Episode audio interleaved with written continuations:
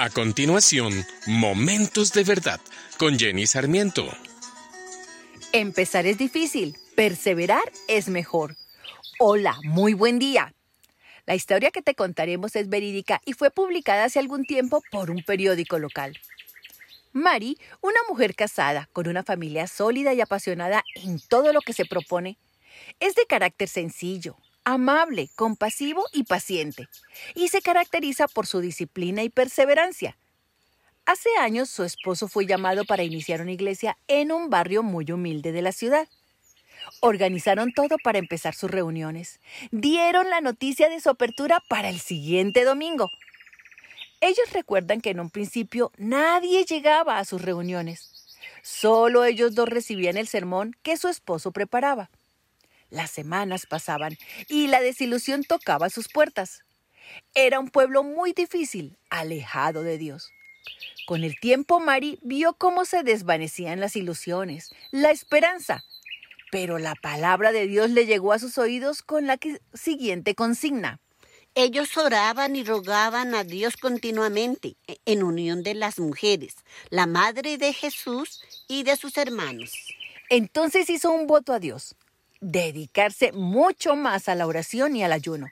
Tres días con sus noches en el templo, todas las semanas durante un periodo de tres años, y que Dios mostrara su voluntad.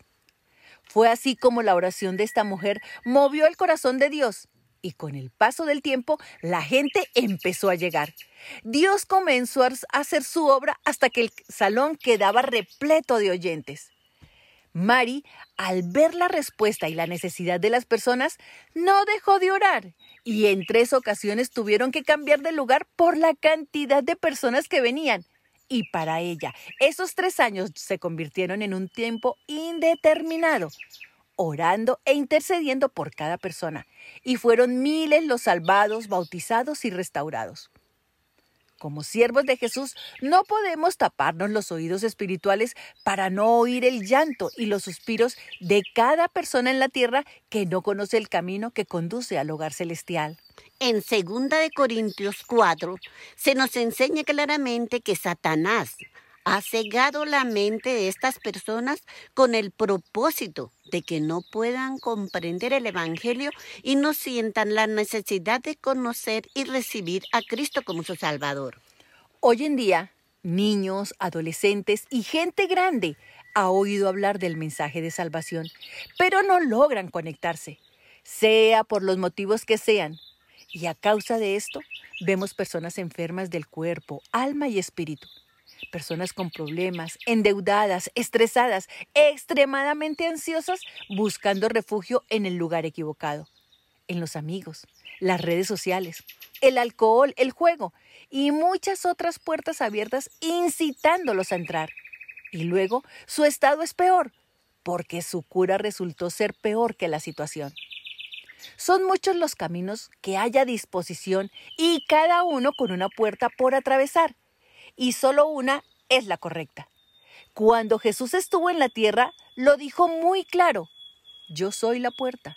El que entre por esta puerta, que soy yo, será salvo. Yo soy el camino y la verdad y la vida. Nadie viene al Padre sino por mí. Nosotros hemos sido llamados a orar e interceder por los que aún no encuentran ni atraviesan la puerta correcta.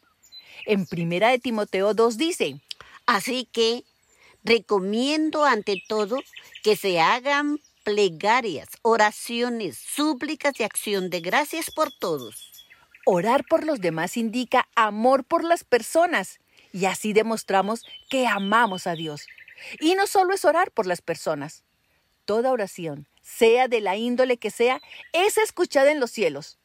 Dios siempre escuchará nuestras oraciones y las contestará si nos dirigimos a Él con fe y verdadera intención. Por esto, oremos juntos. Oh Padre Dios, omnisciente y omnipresente, dador de la vida y de todo lo que podemos ver e imaginar. Te damos gracias por tu inmenso amor y misericordia para con todos nosotros, porque nos quitaste el velo que no nos permitía ver la grandeza de tu amor. Hoy, como testigos de tu poder, oramos e intercedemos por aquellos que están atrapados en las telarañas de este mundo, para que tú obres en cada uno y quites la venda de sus ojos. Padre, tu deseo es que ninguno se pierda, y nos ponemos en la brecha por ellos. Atamos al hombre fuerte y toda hueste de oscuridad que ha sido asignada a ellos, y les ordenamos, los sueltan ahora mismo en el nombre de Jesús.